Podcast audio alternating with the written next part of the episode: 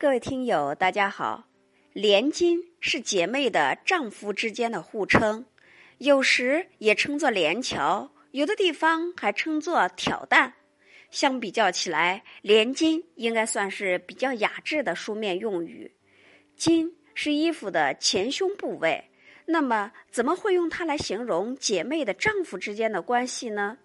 这是因为古人将姐妹看作是同一块布料做成的两件衣裳。如果两个男子同娶了一对姐妹，这就好比是穿上了由同一块布料做成的衣裳，所以称为连襟是很合适的。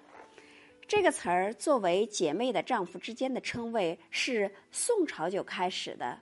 相传宋朝著名的文学家洪迈有个表兄。在泉州做幕僚，后来被洪迈妻子的姐夫提拔到京城供职。洪迈的表兄是感激万分，就让洪迈替他写了一封感谢信。